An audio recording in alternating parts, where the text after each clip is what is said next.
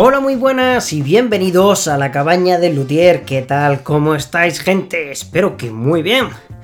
Bueno, tengo que deciros que este es el último capítulo de la temporada. Sí, sí, es el último porque se tiene que acabar esta temporada, se tiene que cerrar. Y bueno, hay que descansar un par de mesecitos. En septiembre volveremos, vamos, con mucha más fuerza y muchas más entrevistas. En fin, este último capítulo quería estar yo solo, no tener ninguna entrevista, y me gustaría hablaros sobre los clavijeros o las clavijas. Cómo afinamos las herramientas que utilizamos para afinar nuestros instrumentos. Así que bueno, sin más dilación, empieza el último capítulo de esta temporada número 3 de la cabaña del Luthier. Bienvenidos amigos y mil gracias.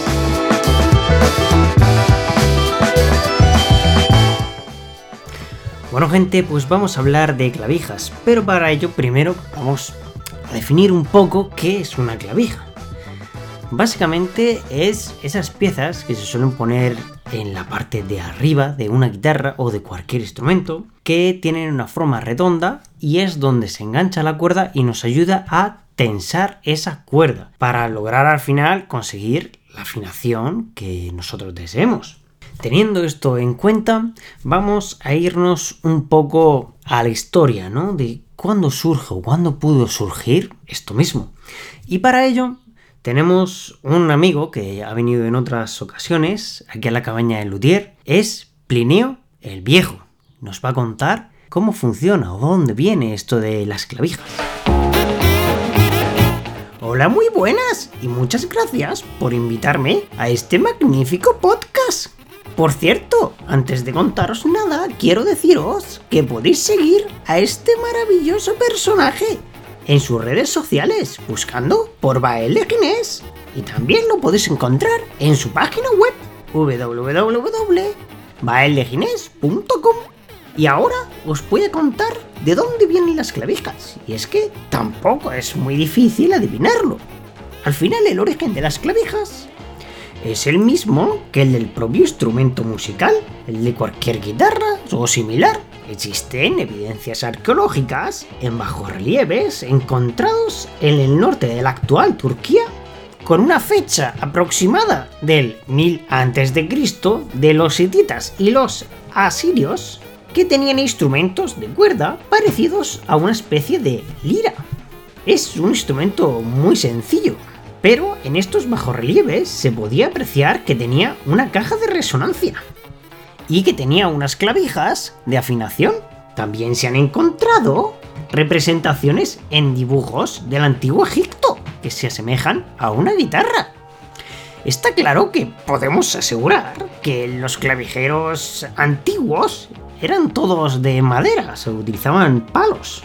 Y a día de hoy todavía hay muchos instrumentos que lo siguen utilizando, pero sobre todo es instrumentos de folclore o incluso algunas guitarras flamencas.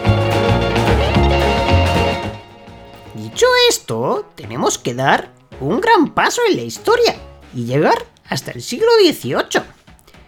Y es que en 1766, John Frederick Hinz desarrolló una clavija de afinación con engranajes.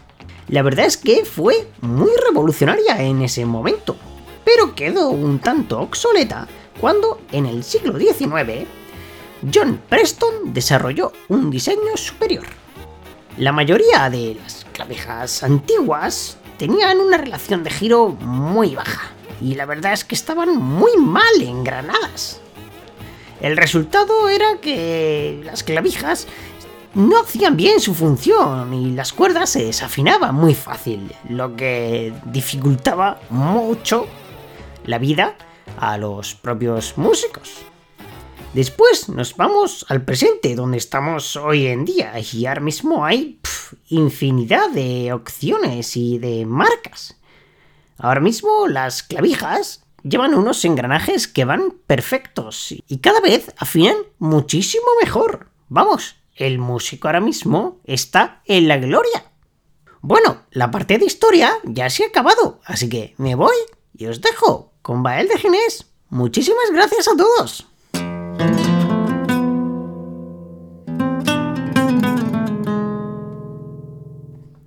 Genial, pues nada, muchísimas gracias a Plinio por venir aquí y contarnos la historia. Bien, vamos a hablar ahora un poquito más eh, técnicamente. Si nos centramos en las primeras clavijas, las originales, se le llaman también clavijas de palo porque básicamente es un palo. Antiguamente se utilizaban de la madera que pillabas por ahí, la más dura, porque al fin y al cabo esas clavijas funcionan por fricción. Digamos que es una especie de cilindro que se hace de una forma cónica. El agujero donde se engancha también tiene cierta forma cónica y tú al hacer presión esa clavija se queda rígida y hace que no se mueva la cuerda. Tú la puedes girar y luego haces presión para que la cuerda se quede tensada. A día de hoy digamos que ese tipo de clavijas se utilizan sobre todo en instrumentos de cuerda frotada, decir, violines, violonchelos, contrabajos, sobre todo. También hay, por ejemplo, en este caso, los guitarros murcianos, también le estamos poniendo esta clase de afinación, porque al fin y al cabo es la más tradicional. Son las guitarras flamencas también llevan. Hay una cosa muy importante a la hora de afinar una clavija con una clavija y es la relación de el giro. O sea, me refiero, yo tengo una clavija, digamos si la más tradicional, yo le doy una vuelta y la parte de arriba de la clavija donde está enganchado la cuerda da una vuelta. Digamos que esas son relación 1-1. Eh, no son las más precisas del mundo y de hecho eh, las más antiguas al no tener bien la forma cónica tanto en la clavija como en la propia pala del instrumento eh, eran bastante más complicado de afinar. A día de hoy se utiliza bueno, una especie como de sacapuntas que es cónico y un escariador que también tiene una forma cónica para darle la forma perfecta tanto a uno como a otro y lograr, digamos, que la mejor afinación posible, o por lo menos que sea lo más sencillo de afinar. Ahora vamos a hablar también de las clavijas mecánicas, ¿no? ¿Cómo funciona una clavija mecánica? Eh, es muy sencillo, tiene una parte que es la que gira, donde se engancha la cuerda, es una especie de cilindro en el que lleva un agujero, ahí es donde lo enganchas. Y esa es la que da la vuelta para tensar la cuerda. Luego, esa va a una especie de engranaje. Y ese engranaje a la vez lleva una palometa. Esa palometa son las que nosotros vamos girando para conseguir la afinación. Antiguamente, como bien ha dicho nuestro amigo Plinio, la relación era muy mala. Seguramente iría pues 1.4 o 1.6. Es decir, que tenemos que dar 6 vueltas a la palometa para que el cilindro de dentro dé una vuelta. La verdad es que a día de hoy eso ha cambiado una barbaridad y ahora mismo en el mercado podemos encontrar desde eh, relación 1.12, que serían entre comillas los peores, hasta los mejores que existen hoy en día que afinan muchísimo mejor que es ración 1.18. Es decir, damos 18 vueltas a la palometa para que dé una vuelta el cilindro interior. Con lo cual la afinación es muchísimo más precisa.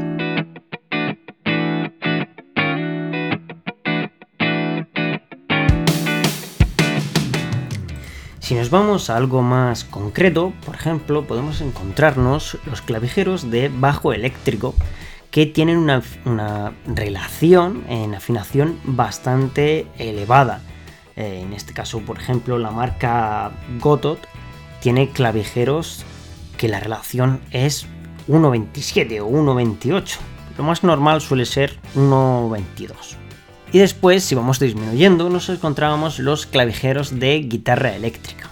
Estos clavijeros también suelen tener una relación bastante elevada, con lo cual una afinación bastante estable. Más o menos estaría en torno a 1.20, 1.21. También hay que decir que estos clavijeros, las cuerdas que se les suele colocar, suelen ser cuerdas de, de metal, de acero. Luego proseguimos a 1.18, por ejemplo, y ya aquí ya llegamos a clavijeros de guitarras clásicas, flamencas. Eh, lo, normal es que sea, por ejemplo, 1.16, incluso 1.15, 1.14 las cuerdas.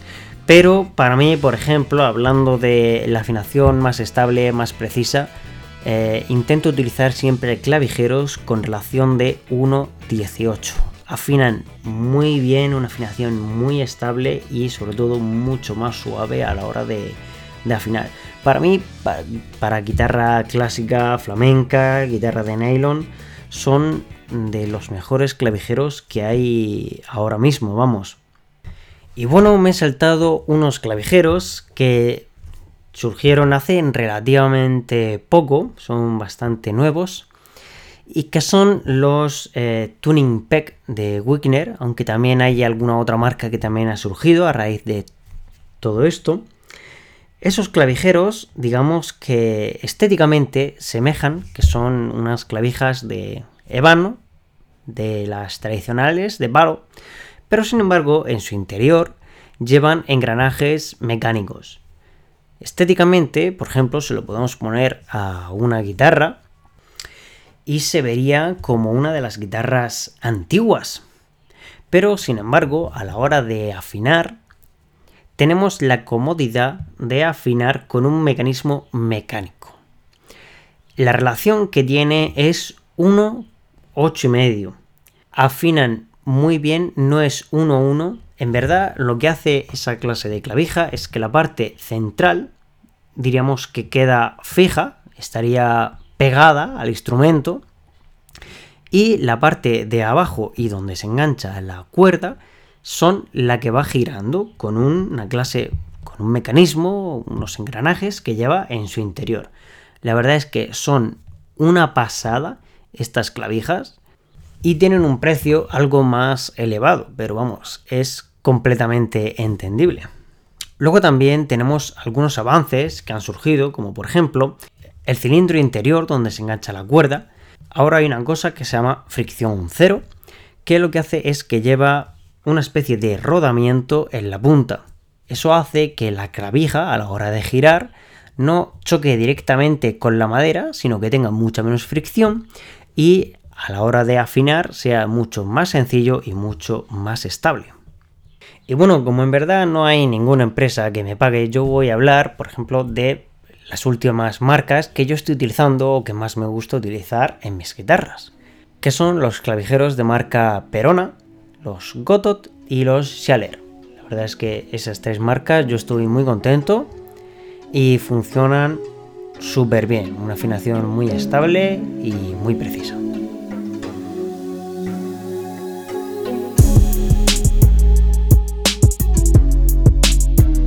Ha llegado el momento de la despedida. Esto ha sido todo esta tercera temporada. Muchísimas gracias a todos por estar ahí, por el apoyo. Muchas veces me escribís, tanto por Facebook, por Instagram, incluso en la página web, en el formulario de contacto. Me escribís y nada, yo lo agradezco muchísimo. La verdad es que sois unos máquinas. Y nada, eh, lo dicho, en septiembre volveremos con ya la cuarta temporada de La Cabaña del Ludier. Sí, sí, cuarta temporada. Madre mía. Si queréis poneros en contacto conmigo, recordar que podéis hacerlo a través de mi página web, baeldegines.com y también a través de mis redes sociales, buscando por Bael de. Y eso sí, no quiero irme sin antes decir bien fuerte que viva la lutería.